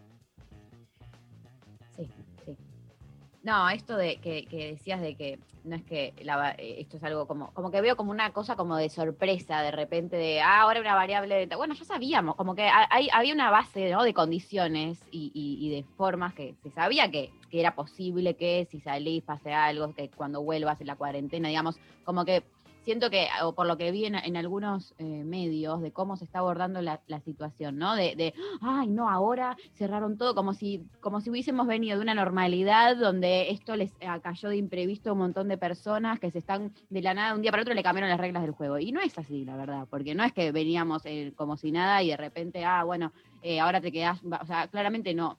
No, no está bueno y no vamos a decir, ah, nadie se merece nada, ¿no? Pero quiero decir algo de esto de, había información de antes, había unas reglas de juego que no es que se cambiaron tanto como para que eso me, sorprende eh, ese como nivel de sorpresa justamente que están mostrando desde algunos lugares, medios y personas que hablan como para argumentar eh, su, situación. Y, las reglas del juego ya se sabían de antes y que había una variable que está siendo mucho más contagiosa y que eh, pone en peligro un montón de gente y con todo lo que conlleva, también se sabía. Entonces, eh, me parece que ahí hay un, desfasaje, ¿no? También. eh.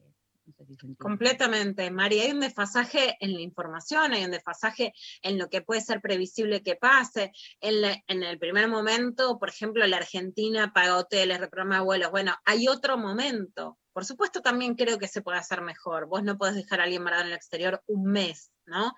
Eh, y, y por supuesto que hay un esnovismo. Y también hay acuerdos sociales. Y para vos el mes pasado el acuerdo era la educación, ahora el acuerdo no puede ser viajar a Miami. Y no quiere decir eso que haya que castigar al que viaja a Miami o que haya que dejarlo varado. Pero justamente cuanto más querés mantener el país abierto, más tenés que cuidarte de que no entre una nueva variante que te va a llevar por encima. No entre, no, está adentro. A ver, LTA, la tenemos adentro y entró por los viajeros al exterior y está muy pormenorizado quienes la tienen. Todavía no está circulando. No está circulando de manera comunitaria, o sea, todavía no se expandió. Y lo que vimos claramente es que la variante Manaus, que vino de los viajeros de Brasil, que la variante del Reino Unido, son variantes que aumentaron el contagio, que aumentaron la, la, digamos, las internaciones y las muertes en la Argentina, aumentaron la muerte de embarazadas, por ejemplo, las variantes 2021 a diferencia de las 2020, bajaron la edad de las personas a las que atacaban, que atacan, atacan más cruelmente, digamos, tienen mayores efectos en las personas más jóvenes, y con la variante Delta eso puede multiplicarse por 5, es matemática. No se puede entonces dejar que el país cuando está avanzando un poquito en abrir vuelva a cerrar tampoco hay, necesidad de justificarlo todo y de que eso se gestione mal. Pero este discurso de ¿qué? ¿Vos te la ganaste? ¿A quién, ¿A quién le gana a vos te la ganaste? ¿A quién le sirve ese discurso? ¿no? Podría servir decir por qué no hacen 100 vuelos de emergencia para traer, eh, por qué no ponen hoteles, por qué no se cumplen las cuarentenas. Bueno, eso puede ser una salida operativa. Pero vos te la ganaste. ¿A qué estimula vos te la ganaste? A que, te, a que te vos solo y explota la variante. Y después de nuevo es porque cierran las escuelas. Entonces, ahí sí que hay una de dársela en la pera.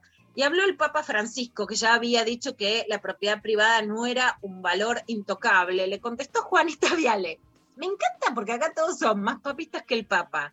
Cuando la iglesia está en contra de los derechos de las mujeres y es como si descubrieran que para la iglesia o para la Biblia la propiedad privada no es el valor número uno. Es así la Biblia, ¿viste? O sea, Claro, quieren claro. la Biblia, quieren la Biblia y no el calefón, quieren la Biblia y el viaje a Miami. Y el Papa Francisco volvió a hablar sobre que los poderosos tienen que poner plata para los más pobres y no ponerla en los paraísos fiscales. A ver lo que decía Francisco. Invertir en el bien común, no esconder la plata en los paraísos fiscales, invertir. La inversión es dar vida, es crear, es creativa. Saber invertir, no esconder. Uno esconde cuando no tiene la conciencia limpia. Cuando escondemos es porque algo está funcionando mal. Claridad, transparencia y producción, invertir. Bueno, Bueno, es un, con- digamos, más allá de los conceptos bíblicos, es un concepto muy claro. La verdad que es un papa que tiene menos poder de los que ha tenido Juan Pablo II en el mundo como líder mundial. Es una iglesia muy desdibujada, más allá de lo que hizo el papa en la pandemia, digamos, en un lugar de liderazgo. Y en la Argentina muy claramente hay una degradación, digamos. La- las revoluciones o los, las propuestas políticas superlativas estaban por encima de la idea de la caridad. Ahora, no hubo caridad sistemática con un lugar protagónico durante esta pandemia. Caritas, que tuvo un lugar protagónico durante el menemismo, no lo tiene ahora, no lo tiene en la ola de frío, no lo tiene eh, no lo tienen frente al aumento de la pobreza, que además es por la pandemia, más allá de lo que pensemos o no de la gestión gubernamental. Se ha perdido la idea de caridad. Y claramente quienes no quieren pagar el impuesto a las grandes fortunas en Argentina y otros impuestos en el mundo, se la guardan donde la esconden, ¿no? Caimán, Suiza, Luxemburgo, etcétera, ¿no? Y ahí está esta idea de que los más ricos realmente sorprendieron con actitudes más mezquinas de, los que, de las que eran esperables aún en una desigualdad de distribución de la riqueza. Pero la mezquindad frente a una pandemia, ¿no? El, amparo de Batistuta para no pagar el impuesto a las grandes fortunas sorprende. Sorprende, es simbólico, digamos, ¿no? Los grandes ganadores de la Argentina, que son los futbolistas exitosos, igual que Tevez, no pueden mezquinar y decir que eso es injusto, porque es que realmente derrame una gota para redistribuir. ¿no? Entonces, son símbolos sociales muy fuertes de una apología ya no de la riqueza, sino de la mezquindad, claramente, ¿no? Más allá de que después muchos otros, como el, el dueño de Rapanui, la, hayan pagado, ¿no? Hay algo mínimo de la redistribución, que son acuerdos mínimos que además tienen que reafirmarse frente a la pandemia y que en este caso han reafirmado una, eh, digamos, una mezquindad todavía más grande. Y bueno, eh, Elizabeth Gómez Alcorta cerró ayer el foro Generación. Alberto Fernández justamente no pudo ir con la comitiva argentina que iba a ir a Francia, justamente en medio de, la, de las medidas para intentar que no se expanda la variante Delta en la Argentina, eh, pero hablaba Eli Gómez Alcorta así sobre este foro que se está haciendo en Francia. El presidente Alberto Fernández participó hoy en el foro Generación Igualdad que se está llevando adelante en París. Fue invitado él y la Argentina por su rol preponderante y ser vanguardia en políticas de género y de diversidad. Este foro es una iniciativa que está liderada por ONU Mujeres junto a los gobiernos de México y Francia y busca pensar coaliciones de acción para transformar nudos de desigualdades que nos atraviesan a las mujeres y a las diversidades en todo el mundo, pensarlo de manera colectiva con la sociedad civil, distintos países de, del mundo y también organismos internacionales. En definitiva, se busca eh, aportar a una agenda feminista, innovadora y ambiciosa y el rol de Argentina en este foro es central.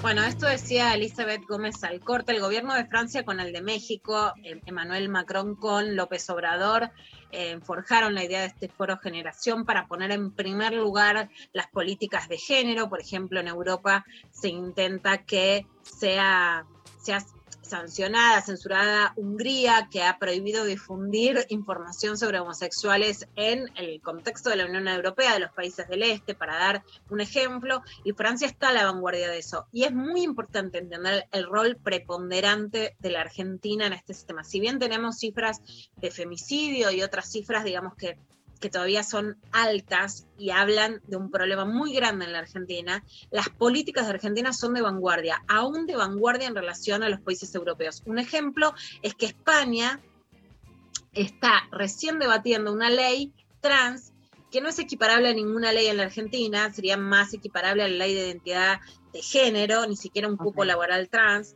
Ayer salió una nota de, de la editora de género del país, que es Pilar Álvarez, contando las historias de las personas trans en España y por qué una ley la beneficiaría. El año pasado hablaba con Pilar y, pero las feministas apoyan esta ley, bueno, porque el socialismo español ha sido totalmente transfóbico y ahí hay una diferencia entre, digamos, las izquierdas o las centroizquierdas. Podemos, que es Irene Montero, la actual ministra de Igualdad, apoya la política a favor de las personas trans y el socialismo, el PSOE, no, básicamente. Las feministas históricas, básicamente, Tremendo. han estado en contra de la ampliación de derechos de las personas trans. Más allá de que acá alguien me diga que ve alguna persona que sea lo que hoy se conoce como TERF en la Argentina, la verdad es que no hay ninguna, ninguna, ninguna feminista histórica de importancia, de jerarquía social, académico, de relevancia, que haya estado en contra de ninguna No. ley que incluya derechos de las personas trans. Se aprobó además claramente el cupo laboral trans gracias a las diputadas feministas, eh, Mónica Macha, entre, entre muchas otras, y claramente la Argentina es vanguardia también en eso, y hay que decirlo. Por supuesto que hay internas, que hay picas, eso lo sabemos todas, pero sistemáticamente el feminismo de la Argentina es pionero y es pionero gracias a la lucha de las personas trans, pero también un feminismo que, más allá de que puede haber algún ruido por lo, por lo bajo, sistemáticamente apoyado la ampliación de los derechos de las personas trans. El cupo es de 2012, recién ahora, casi 10 años después, está el, el cupo, no, la ley de identidad de género discutiendo en España, 10 años antes. Y esto es central, Mari, porque de hecho yo participé de foros diplomáticos en Francia y frente a digamos, a la gestión diplomática que nos invitaba a hablar de género, lo que les dije es, ustedes tienen que cambiar la visión eurocéntrica, dejar de creer que solo nos tienen que enseñar y poder escuchar todo lo que tienen que aprender. Cuando estás en Europa, para ellos no existe América Latina y solo podemos aprender de ellos. Entonces es importante entender todo en lo que América Latina avanzó y también no solo a nivel de leyes, sino en lo que los movimientos sociales pudimos construir. Claramente un feminismo para los cuales sin trans no hay feminismo y eso se ve reflejado en los derechos y en los discursos sociales que logramos muy claramente. Y una conquista muy grande, pero que además también es muy emocionante, es que Hidalgo ayer que es una localidad, un estado mexicano, logró también la aprobación del aborto legal. En México está prohibido en todo el país, pero está aprobado que fue pionero en 2007 en la Ciudad de México, en lo que era México DF, en Oaxaca y ahora en Hidalgo. Y el emblema son claramente también los pañuelos verdes de la marea verde de América Latina. Vamos a sentir un poquito la vibración de los festejos.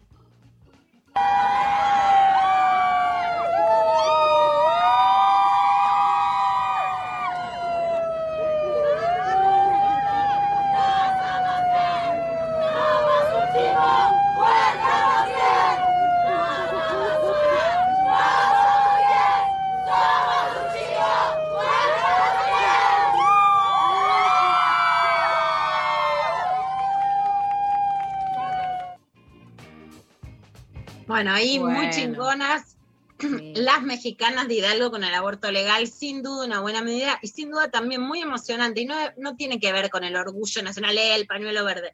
Tiene que ver realmente por entender cómo construimos una medida que traspasa, una medida, un símbolo que traspasa las fronteras nacionales y que se convirtió un- en un símbolo en toda América Latina, que es el pañuelo verde. Así que cerramos con una buena noticia, seis meses de aborto legal en la Argentina también. Seamos chingonas y gritemos nuestra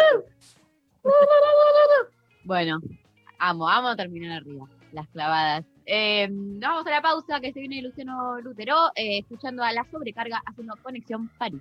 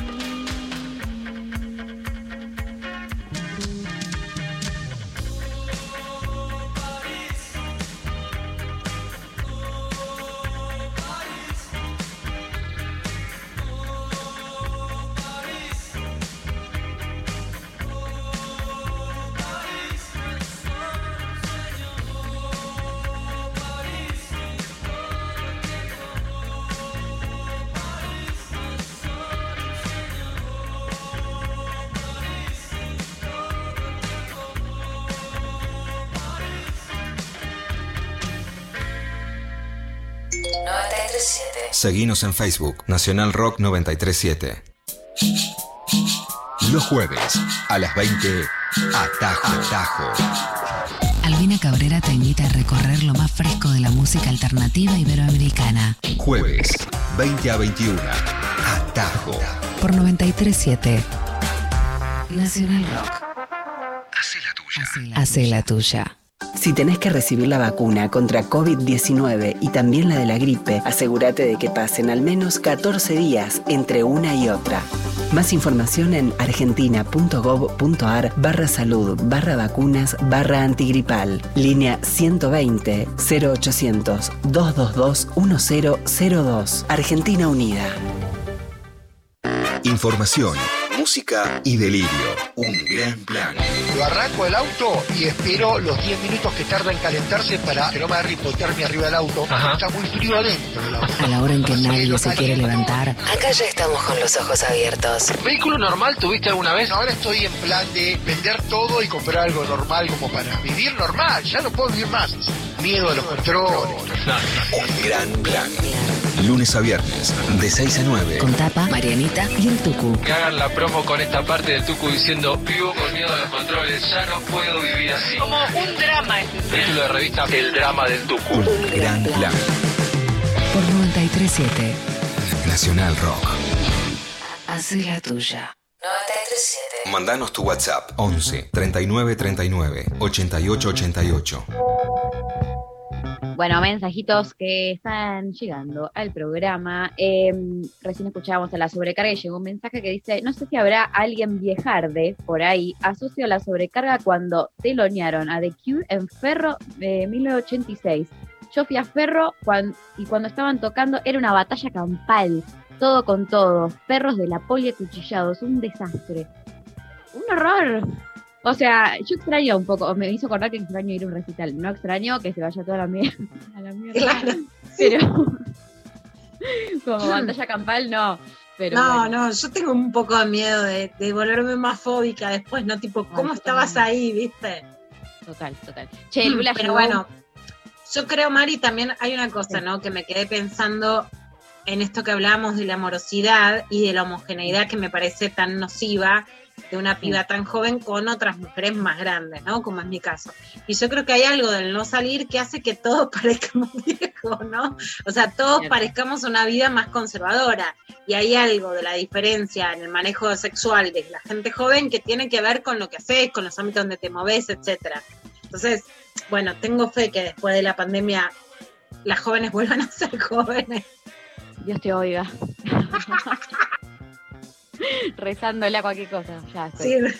Eh, a esta altura. Eh, mira el mensajito que llegó. Dice: Gracias, Lu, por el clavo de noticias. Me informo sin gritos ni sobreactuación. Gracias. Ah, Muchas Qué gracias. lindo. Y sí, y sí. Es muy Lo hacemos con mucho amor y laburamos mucho para intentar que haya un poquito de actualidad picadita con un poquito de, de editorial, ¿no? Intentando dar la información más seria posible, sin sesgos, pero con opinión, por supuesto. Obvio. Eh, hola, intempestivas. Me encantó el intempestivas ya. eh, Ay, como, sí. como, ¿no? Eh, me sumo a ese intempestinder. Eh, la- me encanta, ahí está la palabra. Ahí Listo. la sección, el nombre, Ya está de, el la, nombre. de la sección. Intempestinder. Eh, del amor pospandémico, más que esperar algo puntual, espero que llegue. Que llegue y rompa todo como siempre. Que patee el tablero y te haga olvidar de las rutinas y la ansiedad, aunque sea por un ratito. Postdata. La piropearía María, pero siempre que la escucho me deja sin palabras. Ah, Ah, me gustó la última parte. me encantó. Bueno, gracias. gracias, gracias. Se puso Kenchi.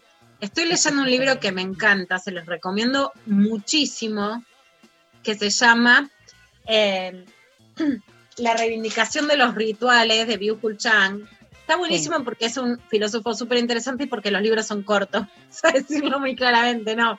Sí, sí. Porque hay como que te tiran No, unos pero tips y decís, fácil. leerlo. Sí. A por ejemplo, a mí me gusta mucho leer en bares, ahora que se puede un ratito, un cafecito en la vereda, un ratito de leer está buenísimo, que es de Editorial Jarden en Argentina. Y hay algo que vengo leyendo y que me resulta muy interesante. eh, digamos, él reivindica ritual por sobre rutina, ¿no? Pero sí creo que en la idea del amor no burocrático está la demonización de la rutina, ¿no?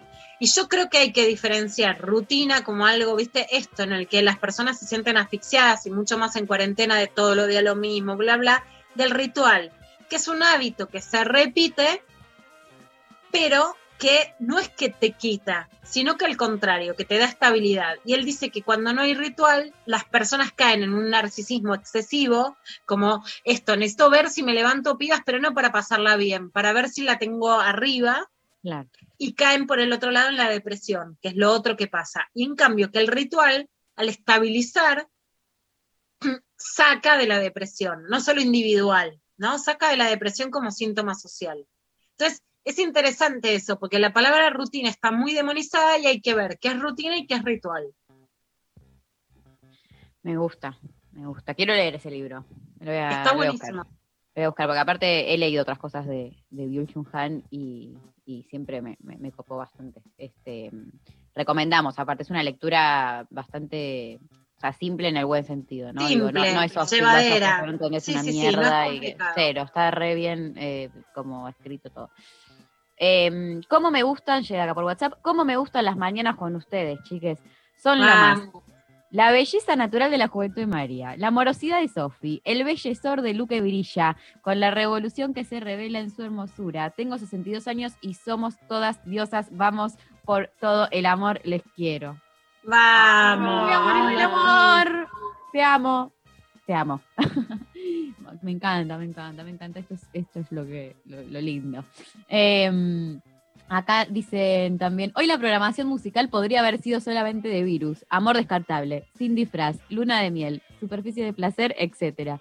Cierto que, todos los temas de virus son muy, muy, muy del amor. eh, me gusta. Eh, hola, llega también por WhatsApp. Por lo que escucho, somos muchas las que transitamos soledades. El martes bloqueé a la persona que me tuvo durante más de tres años ciega. Todo este tiempo esperando, autoengañándome, sin salir, ni estar con nadie. De todas formas, no sé por qué, pero nadie me invita a salir. Hay algo en mí, no sé qué. Todos me miran y me piropean en la calle, jóvenes, grandes, pero absolutamente nadie se atreve a hablarme. Yo no, ya no voy a volver a creer en nadie. Estoy muy dolida. Abrazo fuerte. Ah. Ay, tremendo.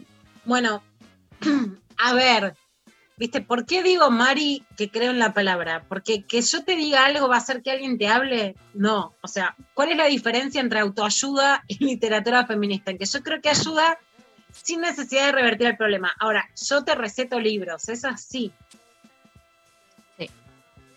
Para mí, lee Tu cruz en el cielo desierto. Ya lo nombré hoy, lo vuelvo a nombrar. De Carolina Sanín, es de Blatan Ríos. Le hicimos entrevista en lo intempestivo, la pueden buscar, que habla de un amor a distancia.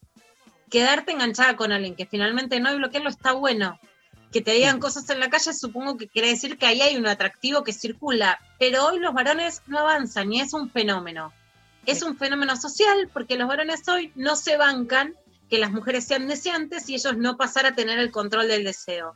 Y frente a eso hay una revancha que así como se expresó durante mucho tiempo en violencia, y no es que hoy no haya más violencia, pero hoy mutó y esa revancha es no te voy a hacer sentir deseada. Además de que hay miedo, de que hay una crisis que genera, bueno, cómo me acerco a una mujer y que eso es cierto.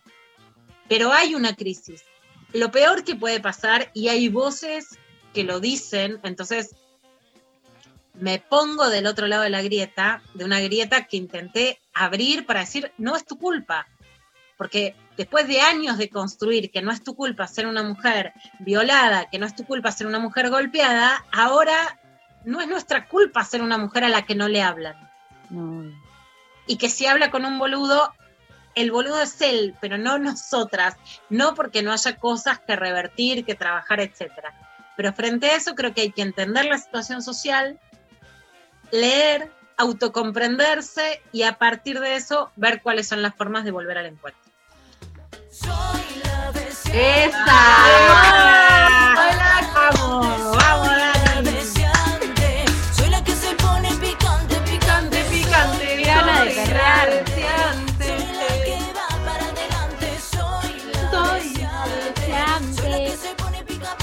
Tiene que venir Tita Prince. Tiene que venir Prince, por favor. Nos tiene que hacer el tema en vivo, acústico. Total, Sí, totalmente. sí, sí, ganas, qué ganas. Em, qué bien, qué bien. Eh, acá llega otro mensajito por WhatsApp que dice: Hola, intempestivas hermosas, soy Mar. Y lo que voy a decir no tiene nada que ver con la consigna de hoy, pero sí con la del martes, que decía cuál era tu mañana perfecta y alguien dijo la mañana después de que renunciaste a un laburo de mierda. Esa mañana es hoy para mí y escuchándolas a ustedes. ¡Vamos! ¡Vamos! Grosa. Bueno, felicitaciones.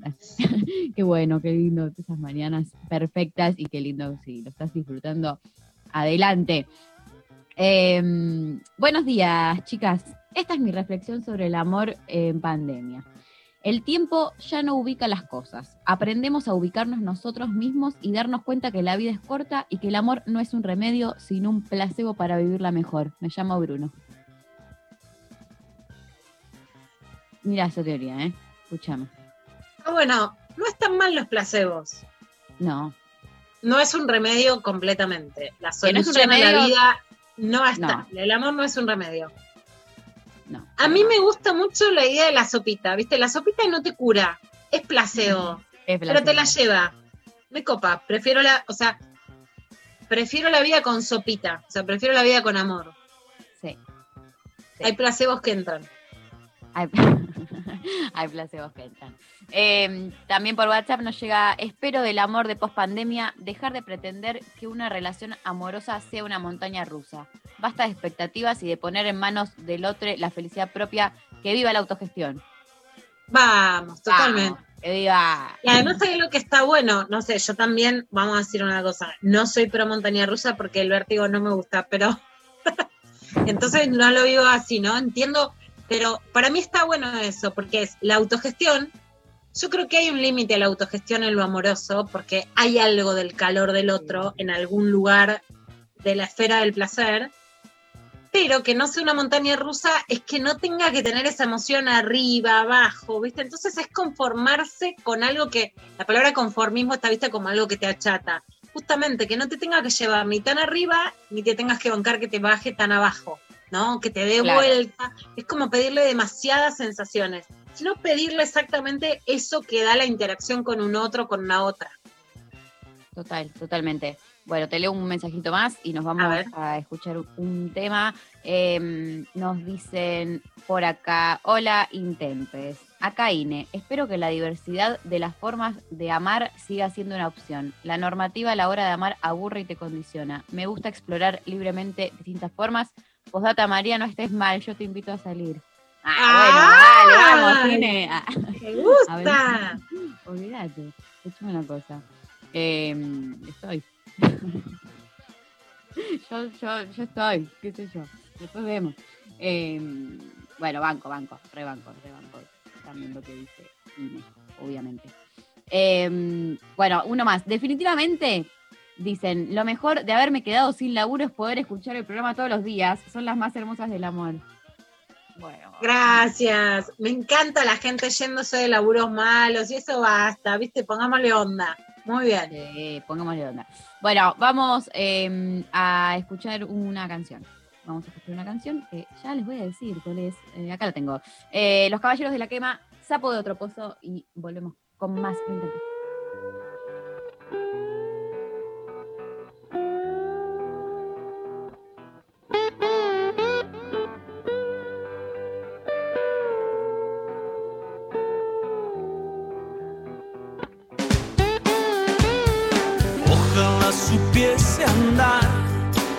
Abrigado de tu olvido siempre que te nombra.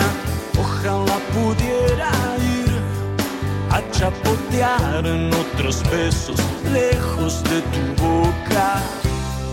Pero resulta que soy torpe para entender como un caballo de ajedrez gastado.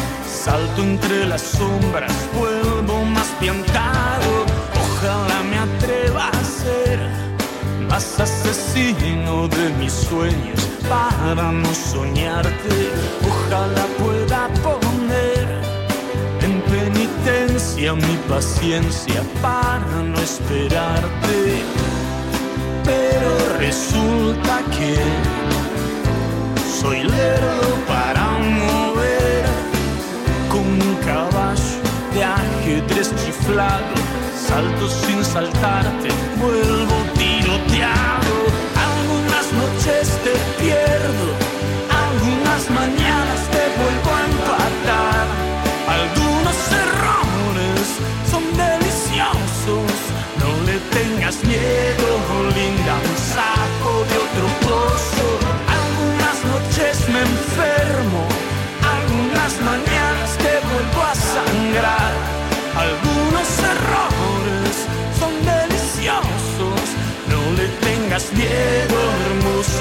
stop.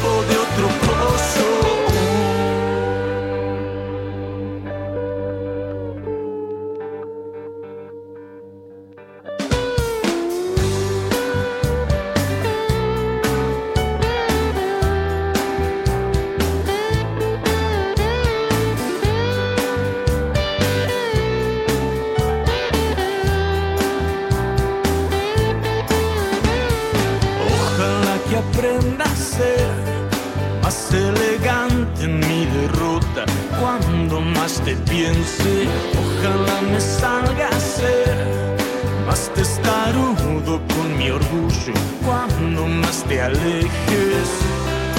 Pero resulta que estoy viejo para crecer como un caballo de ajedrez pifiado. Salto mis miserias, vuelvo a ningún lado. Algunas noches te pierdo,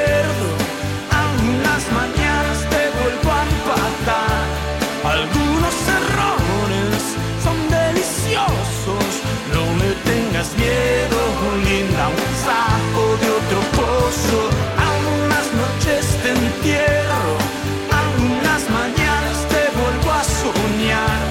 Algunos errores son deliciosos, no le tengas miedo,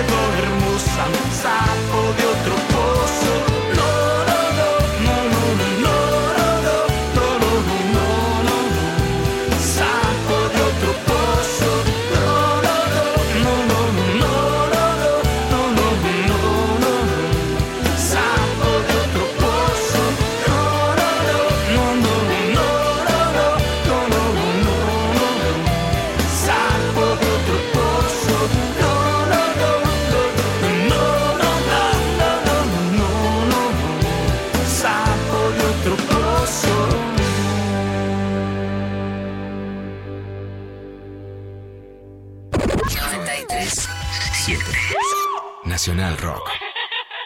Hola, ¿qué tal? Divertirse a la tarde está asegurado. Hola. ¿Qué tal? El pis tiene sus beneficios, lo sabemos todos, te pica un agua viva. Eso es falso. Finalmente se comprobó. Es, bueno, esto es para estamos vivos de pedo. Otro remedio casero que cuando te picaba una agua viva, iba uno, un pariente encima, y te orinaba No, sobre perdón. la zona que tenías irritada. Lunes a viernes, de 13 a 16. ¿Por qué decís que es falso, Diego? Porque sí, porque No. lo dicen los dermatólogos ahora. Los gimnastas en los años 80, ya no decía Nadia Comaneci en su libro, en la en pa- página 82 No de su libro. cites fuentes falsas, dice, basta. He orinado en mi propia herida, dice. Calvo Bonfante, Diego Ripoll, Nati Carulias. ¿Qué tal? Hola. Hola. Por 93.7. Nos van a echar, Carla. Nos van a echar. Nacional Rock. Hace la tuya. La interpretación de lo inexpresado. Luciano Lutero. Me encanta este separador, no sé si lo había escuchado. Nuevo me parece, ¿no? Puede ser, quizás. Bueno, hola Luciano, qué lindo. ¿Cómo Hola, andás? ¿Qué Luciano. decís, María? ¿Cómo va? ¿Cómo estás, Lu? Bien por ahí. Hola, Lu. ¿Cómo va eso? Bien, a full, a full hablando del amor, la pandemia, todo. Todo un tema el amor en, en la pandemia, porque ¿no? el, año pasado, ¿no? Los primeros meses fue como toda una, una experiencia de cómo las relaciones se iban a dar en la, en la pandemia, ¿no? Y ahora lo que estamos empezando a encontrar son las relaciones ya, las consolidadas en las pandemias o las que se empiezan a preguntar qué van a hacer después, ¿no? O cómo seguir cuando algo de esta, digamos, cuando la pregunta por el después de la pandemia no es la pregunta por el futuro, sino que más bien es por el ahora. ¿no? En este ahora de, de un tiempo un poco más, más flexible, ¿no? de, de campaña de vacunación, donde de alguna forma ya empieza a haber un, un horizonte. Y lo interesante siempre cuando alguien se hace una pregunta por el futuro es que esa pregunta está en el presente, ¿no? Es como dice la canción de los redondos, el futuro llegó, ¿no? Hace rato, ¿no? El futuro siempre es, es un acá, ¿no? Siempre la pregunta por qué va a pasar es una pregunta muy situada, muy circunstancial. Por eso elegí para hoy un, un mensaje de Elías. Elías tiene 43 años, me parece que es de las personas más grandes que nos escribió, grandes, bueno, digamos, digamos, tiene mi edad, así que no, no, no es grande, ¿no? Es, es joven, dentro- es joven post 40. Este, y él escribió un mensaje muy lindo que les quiero leer. ¿Tienen ganas? Sí. Les leo entonces. Es un poquito extenso, pero vale la pena escucharlo todo. Dice, estoy en una relación hace un año, nos conocimos en la pandemia y durante los primeros meses la pasamos súper. Fue como despegar en un avión, al poco tiempo empezamos a vivir juntos por las restricciones y porque había algo de resistir en apostar al amor. Hicimos de la cama una trinchera. Lo que te quiero consultar es algo muy puntual. ¿Conoces casos en que después de un primer momento muy arriba la cosa se empieza a pinchar? Yo me siento un tipo grande, no creo que nuestro caso sea como el de un enamorado que de golpe se despierta y ve la realidad, porque además estamos bien, venimos hablando con ella de este asunto, pero hay algo que cambió. Por ejemplo, nos preguntamos si seguir conviviendo, si no fuimos efecto de las circunstancias y ahora que hay que ir retomando la vida normal, queremos cuidar lo que tenemos y no ser negadores. Nos falta conocernos un montón y ya tuvimos ciertas peleas que muestran que algo tenemos que hacer y no forzar. Gracias por lo que puedas decirnos. Es un mensaje súper lindo, súper, súper lindo. Por eso lo, lo elegí, este, porque bueno, quiero tomarlo como hacemos cada vez que tenemos la columna, como el disparador de distintas cuestiones que, que está bueno ir abriendo para, para los demás oyentes también. ¿no? Por, un lado, ¿no? me encanta del mensaje, ¿no? lo, lo placentero que es leer a alguien que, que se piensa desde este, desde este punto de vista. ¿no? Yo noto una, una gran madurez en el modo de hablar de Elías. ¿no? No, no, no digo maduro por lo que le pasa, ¿no? sino porque por la, por la actitud reflexiva que él tiene ante los hechos. ¿No? Me parece que tiene una, es un lindo mensaje, es un placer leer un mensaje así, porque tiene, ¿no? digamos, alguien que no solamente cuenta lo que le pasa, sino que incluye en lo que le pasa también, ¿no? digamos, una, una elaboración. En segundo lugar, también me gusta su texto porque no habla solo por él. Esto me pareció, puede parecer algo que pasa de medio de largo, pero lo quiero subrayar, ¿no? Sino que él introduce en el mensaje el diálogo que tiene con su pareja. Y este me parece que es un factor súper importante. A veces cuando alguien habla de su pareja puede ser que lo haga con la más compleja extrañeza, ajenidad, ¿no? Y ahí uno se pregunta hasta qué punto hay una pareja en juego en esa relación o no. De hecho, el, el mayor indicador para evaluar la condición vincular de alguien no es el tiempo que pasó junto a otra persona, sino si es portavoz en lo que dice de un discurso dialógico. O sea, si incluye el diálogo, ¿no? O sea, si puede enunciar un nosotros, ¿no? Venimos charlando, venimos pensando, nos preguntamos, ¿no? O sea, es portavoz de ese nosotros. Y en el caso de Elías esto es muy claro. Aunque él nos diga que está en pareja hace un año, y eso la verdad que por sí mismo no dice nada, mucho es mucho, es poco, qué sé yo. No, sí lo que es importante es que en esa relación hay una voz colectiva. Dicho esto, quiero pasar a algunas consideraciones más específicas de la consulta que él hace. Por un lado, me parece interesante notar que la pregunta que formula no es la que él quiere que respondamos. ¿no? Cuando nos plantea, o me pregunta si conozco casos en que después de un primer tiempo muy arriba dice la cosa después se pincha, no hace falta que yo le responda nada porque él ya tiene una respuesta.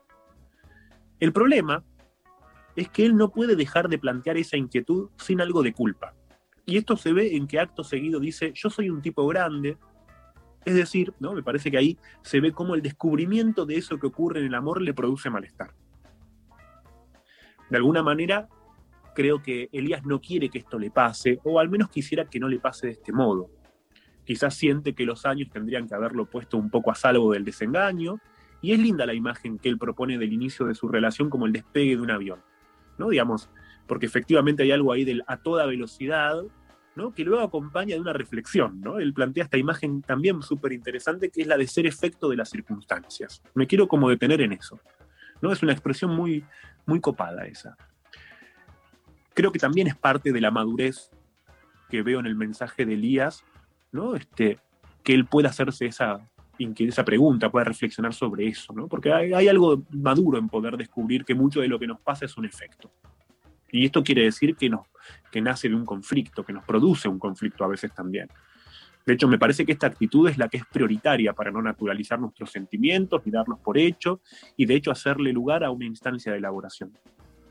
Lo que nos cuenta Elías es el pasaje en una pareja a algo más que una declaración sentimental. Esto me parece genial, ¿no? Digamos, muchas veces las parejas no logran trascender la declaración sentimental. Y me refiero por esto a, el, bueno, yo te amo, vos me amás, no nos quedamos en ese nivel, ¿no? Declarémonos amor, ¿no? Más bien, de lo que nos habla Elías es de un paso en el que se asume cierta herida, que implica pensar que un vínculo es una relación en el que dos están más bien atrapados, podríamos decir.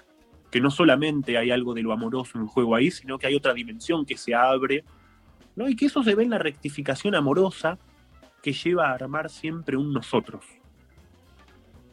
Para dar este paso ya no alcanza con hacer de la cama una trinchera, como dice también en Elías en esa imagen tan linda. No resistencia que funciona para oponerle al mundo con o sin pandemia el milagro del amor, sino que además es preciso hacer otro tipo de apuesta.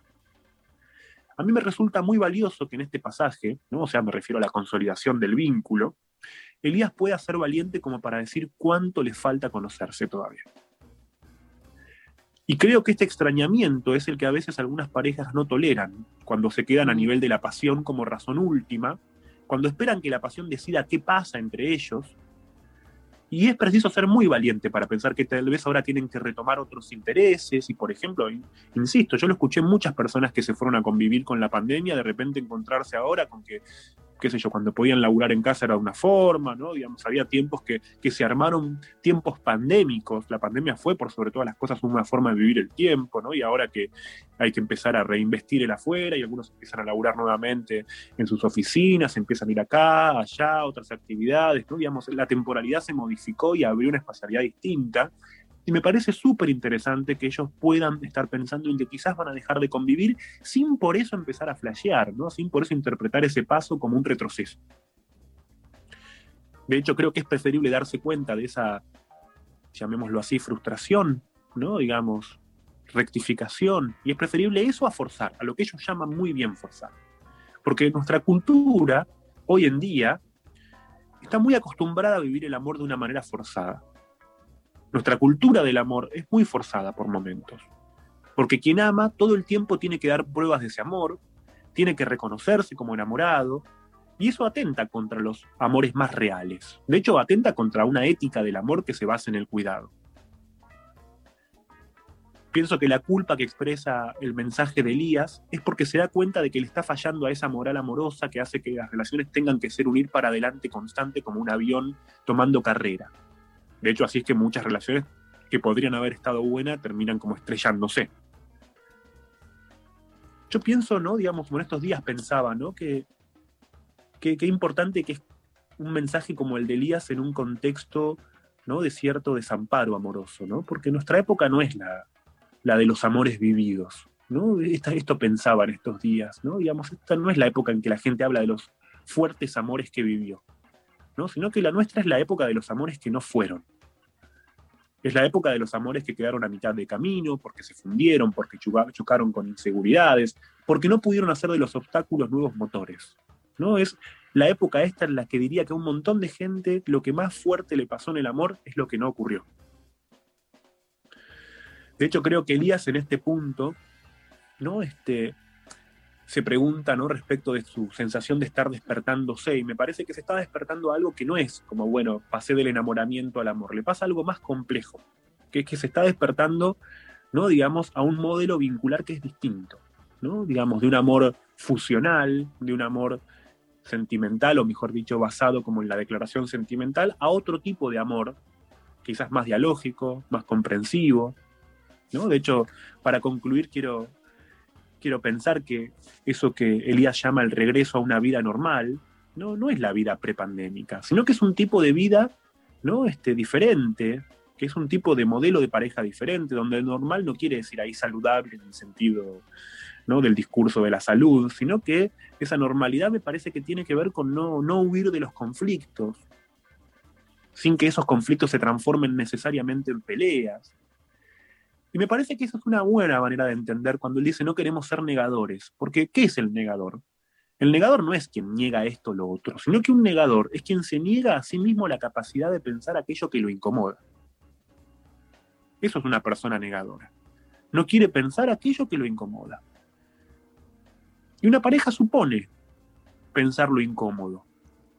En una pareja el crecimiento no está en la duración, parejas que duren, que se prolonguen en el tiempo, sino que la pareja implica tensión. Implica que a veces haya que hacer estas rectificaciones como las que nos cuenta Elías. Y una pareja que crece como tal es aquella en la que cada uno le concede al otro una palabra capaz de modificarlo, una palabra receptiva, a veces dolorosa, porque no todo se soluciona con amor. Pero no porque el amor no alcanza, sino porque, ¿no? como yo prefiero pensar, el amor es aquello con que enfrentamos lo que no tiene solución. Toda pareja nace del encuentro con algo irremediable. Toda pareja nace ¿no? de una decepción, de un desencuentro, ¿no? y, es, y es con amor que le hacemos frente a aquello irremediable. Después de leer el mensaje de Elías me acordé de una muy, muy, muy vieja canción de Sui Generis. Miren, miren mi edad, ¿no? Este, que ya escuché Sui Generis ya siendo ¿no? este, adolescente, pero ya era de dos generaciones previas, pero bueno, sigo siendo de los que militan Sui Generis a full. ¿No? Yo Este, también, Lu, y, y soy joven. me- bueno, entonces, entonces compartimos generacionalmente, ¿no? Este Sui Generis, ¿no? Y me acordaba de esa canción que se llama Quizás por qué, ¿no? Este, que tiene una parte en la que dice, este, quizás porque, no, bueno, no soy un buen soldado, dejo que ataques de frente y costado cuando discutimos de nuestros proyectos.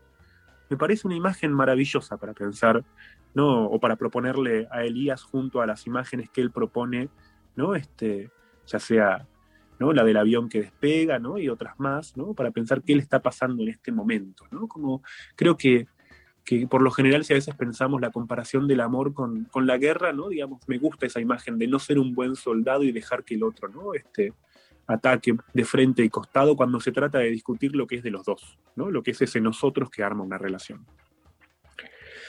Bueno, esto es lo que yo le diría a Elías, ¿no? y ahora quisiera charlar con ustedes. Dale, Lu, yo me voy a subir hasta esta idea de sui generis, ¿no? Porque por supuesto esa imagen que era bélica pero pacifista, ¿no? En medio, por supuesto, de los 60, del pacifismo, de los Beatles, etcétera, lo que sí me parece que marca es como un paradigma amoroso, ¿no? En el que justamente no era la violencia, pero era como, bueno, no que está bueno lo que decís, me voy a quedar quieto para que seas vos la que pueda avanzar. Y todo también como un paradigma muy utópico desde el amor. Cuando él dice, hicimos de la cama una trinchera, es una frase súper sui generis, y Sí. especialmente yo la identifico con Mario Benedetti, ¿no? ¿No? Viste que la idea Mm. de nosotros y ellos, el colchón, digamos, toda una épica de la sexualidad como una forma de resistencia. Un poco para poder hacer nacer una, una relación, le tenés que poner épica y mística. Así que está buenísimo, pero por supuesto esa épica no perdura. Y ahí hay un lugar en donde yo por un lado me, me subo a toda esa literatura setentista y hay un lugar en donde está bueno separarse, que es el lugar de, una, de la frase emblemática de Cortázar que yo combato, que es esta idea de el amor era como un rayo que te estaquea en la mitad de- Mm. del patio, ¿no? Porque esa idea es una idea de un amor químico que no necesita construcción y que entonces cuando desaparece esa estaca que te lleva del patio a la cama, desaparece todo. Y hay algo que para mí está muy enlazado con lo que pasa políticamente, que es, o sea, y, que, y que pasa mucho más en los varones, que no han podido construir nuevos paradigmas culturales o políticos, porque la verdad es que las mujeres y las disidencias hemos construido paradigmas políticos y culturales, digamos, distintos a los que se mantenían en columnas en los 70. Y entonces se pasa de los varones muy, con una épica setentista como muy paradigmática de esos valores culturales, o al escepticismo cínico moderno. Entonces pasas de la cama como una trinchera a no pasa nada y me distancio. Y yo creo que a mí me encantó el mensaje porque creo que construye una pregunta, que es lo que para mí está bueno que hagan los varones, que es hacer como una balsa, vamos a ser setentistas, Polito Nevia, es una balsa entre esa épica de los 70, que la cama es una trinchera, y entonces es la maga, y entonces es la película de Liceo Subiela con la mujer que sube, toda la épica de la, ¿no? De, de la mujer ninfa que tiene que ser muy inspiradora y toda la cama como trinchera, a la nada misma. Entonces, si es la nada, los varones se vuelven escépticos, cínicos, no pasa nada, y pasan a la, a, la cultura, digamos, de, del siglo XXI. Y para mí hay un puente ahí entre esa super mística y lo otro. Y está buenísimo, ah, para mí también es muy importante la palabra circunstancias. Porque eso que él lo describe como somos, nos pasó porque esto nos pasó por las circunstancias. Y para mí eso está buenísimo entender que todos somos personas que vivimos según nuestras circunstancias, personales y políticas. Nadie está exento de las circunstancias. Entender que el amor es parte de una construcción que se construye con las circunstancias es entender que se construye políticamente. Y por supuesto que esa construcción de las circunstancias en donde la pandemia te lleva a juntarte, para mí es una construcción excelente, porque no hay que ir en contra de las circunstancias, no es menos amor porque sea por las circunstancias, sino al contrario, que habla de una estrategia también política, poder entender cómo defenderse de esas circunstancias y que en la medida que esas circunstancias cambien, porque ojalá que la pandemia afloje un poco y que pueda salir más, construir circunstancias distintas, que me parece lo mejor que hay, ¿no? Pasar de la cama como trinchera, que bueno, ya no es necesaria tanta épica, quedar tan encerradito y podés pasar otra relación. Y que no sea la, eh, la bisagra entre la épica setentista y todo que está allá y la nada misma que sería del siglo XXI, sino construir una relación que puede ir mutando. Está buenísimo, sí, totalmente. Me gustó esta idea de, de, la balsa, ¿no? Este, me, me, despierta muchas, muchas, sí, totalmente, ¿no? Este, pienso que ahí hay un, un puente, ¿no? Que efectivamente es súper necesario hacer hoy, ¿no? Porque para los varones es verdad, ¿no? Pasamos como, como decís vos, Lu, como de la maga a la nada también, ¿no? Como, y, pi- pienso, ¿no? Que, qué prescripciones supone también ese, ¿no? E- ese ideal de la mujer al estilo de la maga, ¿no? que, que- que fue como bien setentista, como decís vos, pero que creo que se conservó en muchos otros personajes. ¿no? de ese estilo, la literatura tiene muchos de esos personajes como de la mujer inspiradora, ¿no? Este, que, La musa. Claro, sí, sí, totalmente. Bueno, Lu, eh, se nos fue el programa. Este fue el programa. Pero me Eh, parece que te dejan una picando para sí. la próxima, Lu. Te, te dejaron, ¿Cómo? te dan un pase, te dan un pase acá en Instagram. Jorge mandó un- una pregunta, dice, pregunta para Luciano. ¿El obsesivo le tiene cagazo al amor? Uy, qué, qué buena pregunta. Y bueno, la vamos a retomar entonces la, la próxima. Yo lo que le digo ya a Jorge es que yo recuerdo haber escrito en un libro hace ya unos años que para mí el tratamiento de un neurótico obsesivo concluye, o sea, el fin de análisis de un obsesivo es cuando modifica su relación con el amor. Así que hay un anticipo de respuesta ahí, pero lo desarrollamos la próxima. Tremendo. Tengo muchas ganas de escuchar esa columna. Eh, gracias, Luciano. Te despedimos. Besote, chicas. Un beso Un besote. Eh, bueno, ganadores del programa del día de hoy para ir cerrando de eh, los librazos de la colección Cabecita Negra. Eh, por un lado, Sebastián, que por WhatsApp nos dijo, encontré una alta compañera en pandemia, ella era la histórica mejor amiga de mi mejor amiga, solo faltó con una vez que nos juntemos las tres a tomar un vinito y comenzó la conexión. Saludos. Vamos, el Vamos. amor, aguante. Eh, Casualidad, saqué la bolilla y. Apareció. ese. Sí, no, en la Justo. escribanía mm, La tenemos esas coincidencias. Espectacular. Aguante. Eh, ganadora 2, Pau, que por Instagram nos dijo más abrazos y besos y menos virtualidad. No quiero videollamada, quiero que me visites. Totalmente. Listo, quedó clarísimo. Eh, bueno, la producción se contacta con ellos. Eh, gracias, gracias Dani por estar hoy ahí en el, eh, en el estudio. Te mandamos un beso enorme. Grosa total, gracias al Chino y a NASA que hoy nos estuvieron operando. Eh, beso Sophie Cornell, beso Lali Rombolá, un beso y abrazo enorme a Pablo González. Lula, nos reencontramos el lunes con vos. Siempre habrá lunes. No, siempre, siempre nos queda el Siempre lunes. nos queda el lunes. Bueno, un lunes full pibas con Vero Lorca y bueno, mañana estamos con el militante del humor, Martín Rechimusi y eh, con Darío, así que eh, nos reencontramos mañana. Eh, nos vamos, nos vamos, nos vamos escuchando con Isla, haciendo colchón. Gracias a todos por estar del otro lado, por participar. Un beso enorme. Adiós.